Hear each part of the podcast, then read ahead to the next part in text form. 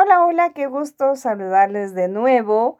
En esta oportunidad quiero compartirles a ustedes acerca del género musical merengue. Y hablar de merengue es hablar precisamente de sus orígenes culturales, precisamente en el país de República Dominicana. Podríamos mencionar como instrumentos comunes de este género musical guira, acordeón y tambora dominicana. Podríamos también reconocer la popularidad de este género musical en los años 70 en este país, República Dominicana, y en Latinoamérica desde los años de 1980. Bueno, precisamente el merengue es un género musical bailable originado en la República Dominicana a finales del siglo XIX. Es muy popular en todo el continente americano donde es considerado junto con la salsa uno de los grandes géneros musicales bailables que distinguen este género como tal en el continente de América, pero también suena popular en alguna parte pues de Europa, España y otros más lugares.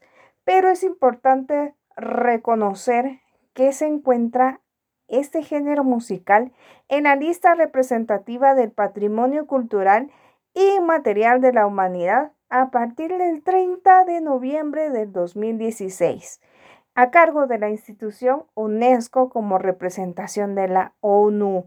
Bueno, sin duda alguna, es reconocer la importancia que tiene este género en la cultura de los latinos.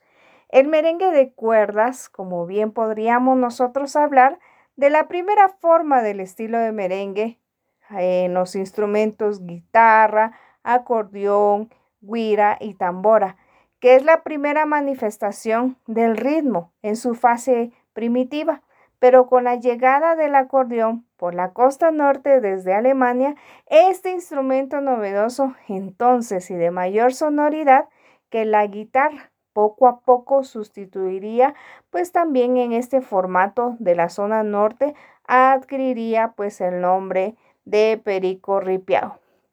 Dicho nombre surge en un lugar de Santiago, capital de Cibao, al norte de la isla, donde pernoctaban los campesinos que se trasladaban a la ciudad a vender sus productos llamado el hospedaje. Ahí existían centros de diversión donde fundamentalmente se presentaban los grupos que ejecutaban el merengue de acordeón.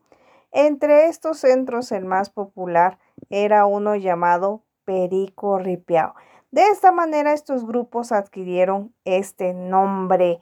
Para ello pues eh, fue una forma debe representar y una originalidad de este lugar de Silbao y la línea específicamente de noroeste con la representación de los instrumentos guira, tambora y acordeón.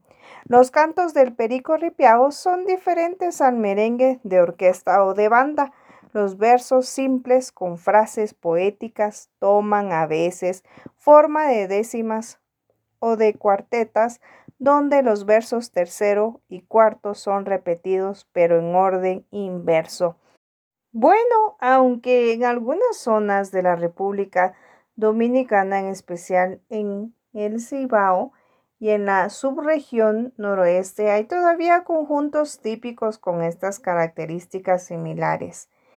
Este ritmo fue evolucionando durante todo el siglo XX primero con la introducción de nuevos instrumentos como el saxofón y más tarde con la aparición de orquestas con complejas secciones instrumentales de viento. Entonces la evolución del merengue de letra decente para amenizar una de las rumbas, a partir de entonces pues se destacó rápidamente por todo el país de República Dominicana.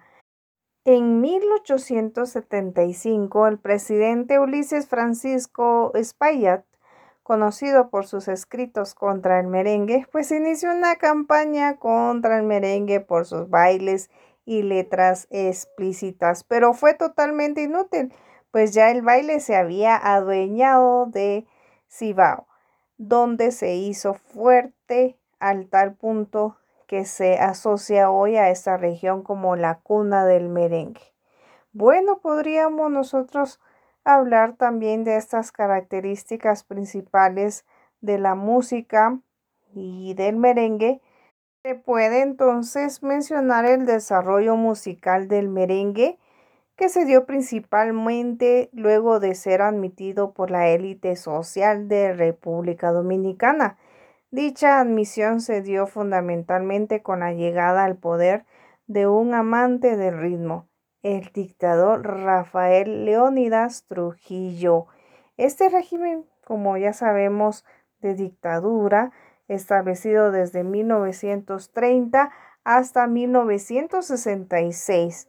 Bueno, podríamos mencionar una característica de Trujillo que era de origen humilde y conocedor del género que empleó el merengue como parte de la estrategia de promoción de su gobierno a nivel nacional y lo convirtió en la música nacional obligada en los actos sociales y oficiales. Es importante entonces abarcar estas características para conocer la aventura entonces del merengue, la política y establecerse así como parte fundamental de la cultura en un pueblo. Bueno, el merengue tradicional sobrevive en el campo y las regiones rurales.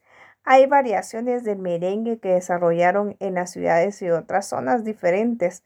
El pambiche, según la leyenda, es el nombre del jaleo de merengue lento que a los marinos estadounidenses les gustaron porque no pudieron bailar el merengue rápido, auténtico, mientras estaban estacionados en el país. El merengue cibaeño de la región Cibao usa el acordeón para reemplazar la guitarra que se oye en el merengue de la región sudeste del país.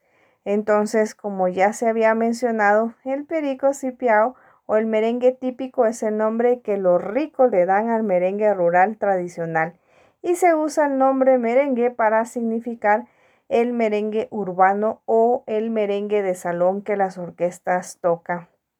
Bueno, entonces, ya para destacar acerca de estas características del merengue, existen muchas teorías también que invitan a reconocer parte de esta originalidad en Cuba, Haití, de estos lugares caribeños. Así que muchas gracias por tu atención. Espero que me escuches en otra oportunidad. Hasta luego.